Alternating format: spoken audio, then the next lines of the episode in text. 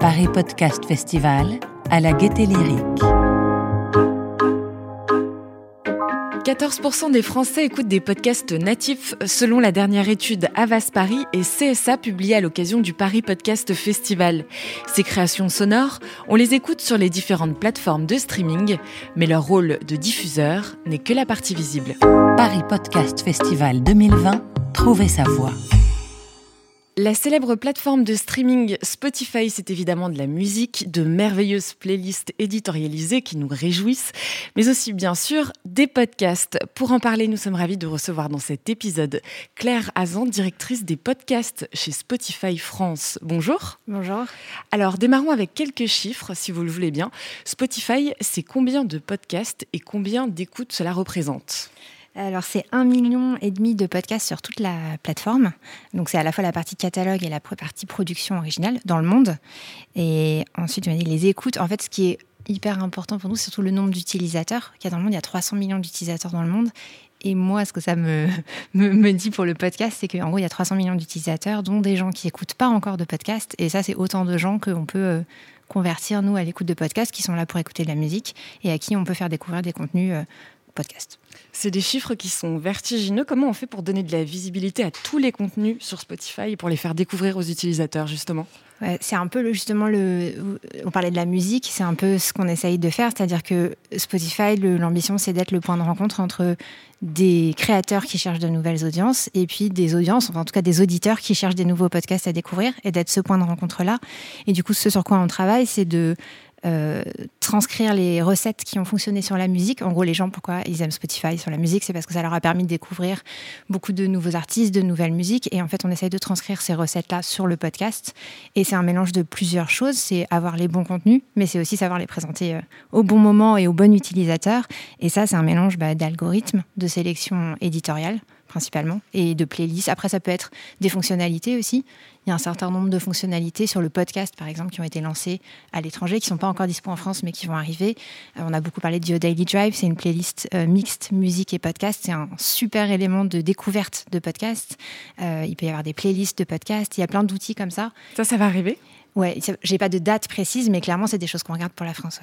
Spotify produit aussi du podcast natif. Comment est-ce que vous fonctionnez pour produire ces podcasts Et est-ce que vous voulez nous parler des nouvelles productions de Spotify? Ouais, on a, ouais c'est des Spotify original, donc des podcasts originaux euh, Spotify. On a une équipe en interne de producteurs et de productrices dont le travail, c'est de suivre de A à Z un développement de projet.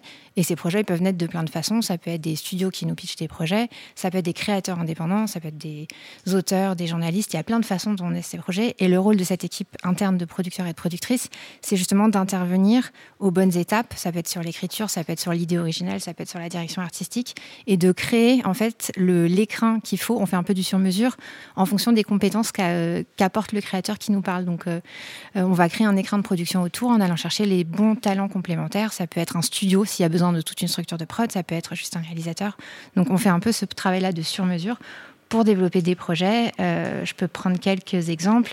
Là, dans quelques heures au Paris Podcast Festival, on va présenter Fille de lutte, qui est un projet sur la transmission des valeurs féministes de mère en fille. Euh, c'est un projet, on est hyper euh, enthousiaste, on a hâte que tout le monde l'entende. Comment il est né ce projet? Bah, C'est Mary Royer et Ilamad qui sont venus nous proposer cette idée. On l'a développé ensemble. On a cherché les bons angles, le bon ton d'écriture. Et ensuite, on a fait appel à Louis Média sur la partie vraiment production, c'est-à-dire les enregistrements, la réal et le montage final. Donc ça, c'est un, exemple de façon de fonctionner, mais en fait, il y a plein de, façons de développer ces projets-là. Fille de lutte qui sort euh, d'ici quelques jours, il me le 27. Euh, il y a déjà un teaser en ligne, mais il sort le 27 octobre. Donc il y a une vraie volonté qui va perdurer d'intégrer des producteurs indépendants aux productions originales de Spotify sur le podcast. Euh, ce que vous appelez des producteurs indépendants. En fait, bah, des Louis Média, enfin tous les acteurs du podcast qui sont en dehors de Spotify. Ce sera chaque fois de la collaboration. Bien sûr, c'est le cœur de ce qu'on fait aussi, c'est de se dire euh, un peu ce que je disais, c'est euh, la, meilleure formule à chaque fois pour que l'idée en question, qui nous a plu au début, puisse aboutir au meilleur résultat. S'il faut un, travailler avec un studio, on le fait. S'il faut, si le créateur qui vient nous voir, par exemple, on a fait Sex Club avec Samia Basile. Samia, elle a tout fait de A à Z en collaboration avec l'équipe créative de Spotify, mais elle fait aussi du montage, de la, elle a travaillé avec un réalisateur. Donc c'est vraiment un peu à chaque fois du sur-mesure. Mais évidemment, on a bossé avec euh, tous les studios que vous avez cités. Donc Binge, je ne vais pas pouvoir citer tout le monde, mais Binge, Nouvelles Écoutes, Louis Media, Paradiso, Bababam, etc. Et on travaille aussi parce qu'on nous a pas mal posé la question là pendant le festival et je, vois que c'est pas forcément évident pour tout le monde. On travaille aussi en direct avec des auteurs ou des créateurs indépendants qu'on accompagne créativement sur le développement des projets. Vous avez une visibilité internationale chez Spotify. Dans certains pays, les podcasts sont plus installés qu'en France. Qu'est-ce qui marche bien dans les autres pays et est-ce que c'est une source d'inspiration pour les productions françaises de Spotify du coup? Euh, ce qui est beaucoup testé en tout cas chez Spotify. Alors déjà, il faut se dire que dans tous les pays, il y a des stades de développement différents, mais que ça reste quand même encore des périodes d'expérimentation et que personne n'a la réponse définitive à ce qui marche, ce qui marche pas. Et c'est aussi ça qui est excitant dans le podcast. Euh, ce qui est beaucoup euh, testé et qui fonctionne en tout cas dans les autres pays de production originale Spotify, c'est le fait d'aller chercher des talents qui viennent d'autres univers culturels, que ce soit cinéma, que ce soit réseaux sociaux, que ce soit télévision. C'est on ne veut pas faire que ça, mais c'est aussi une façon de amener le podcast à d'autres audiences en allant chercher des gens qui ont déjà des communautés ailleurs sur YouTube. Euh, euh, Spotify a produit le podcast de Michelle Obama, par exemple. Euh, donc des podcasts de personnalité, des podcasts d'influenceurs, ça c'est quelque chose qu'on regarde. On ne fera pas que ça, mais c'est un, format qui n'a pas encore été beaucoup, beaucoup produit par Spotify en France. Donc c'est une des choses qu'on regarde. Est-ce qu'on est sensible au même genre de production en fonction des pays Justement, vous avez quand même les résultats de ce qui marche un peu partout. Mm. Est-ce qu'il y a des codes communs ou est-ce qu'il y a des grosses différences sur ce qui marche? Alors nous, on pense qu'il y a des grosses différences parce que, euh, enfin, en fait, la façon dont on est organisé chez Spotify reflète ça, c'est-à-dire qu'il y a une stratégie qui est globale euh, qui est euh, travaillé avec des, équipes qui sont aux États-Unis en Suède, mais ensuite on a des équipes locales dans chaque pays qui sont vraiment des équipes de producteurs, de gens qui connaissent le marché, etc. Et c'est justement parce qu'on pense que c'est hyper différent d'un pays à l'autre et qu'on peut pas faire des podcasts au Japon comme on fait euh, des podcasts en France. Donc j'ai une homologue au Japon, quelqu'un qui est en Inde, etc. Après, vous dire exactement les différences d'un pays à l'autre, je crois que justement tout le monde est un peu en train de tester différentes choses.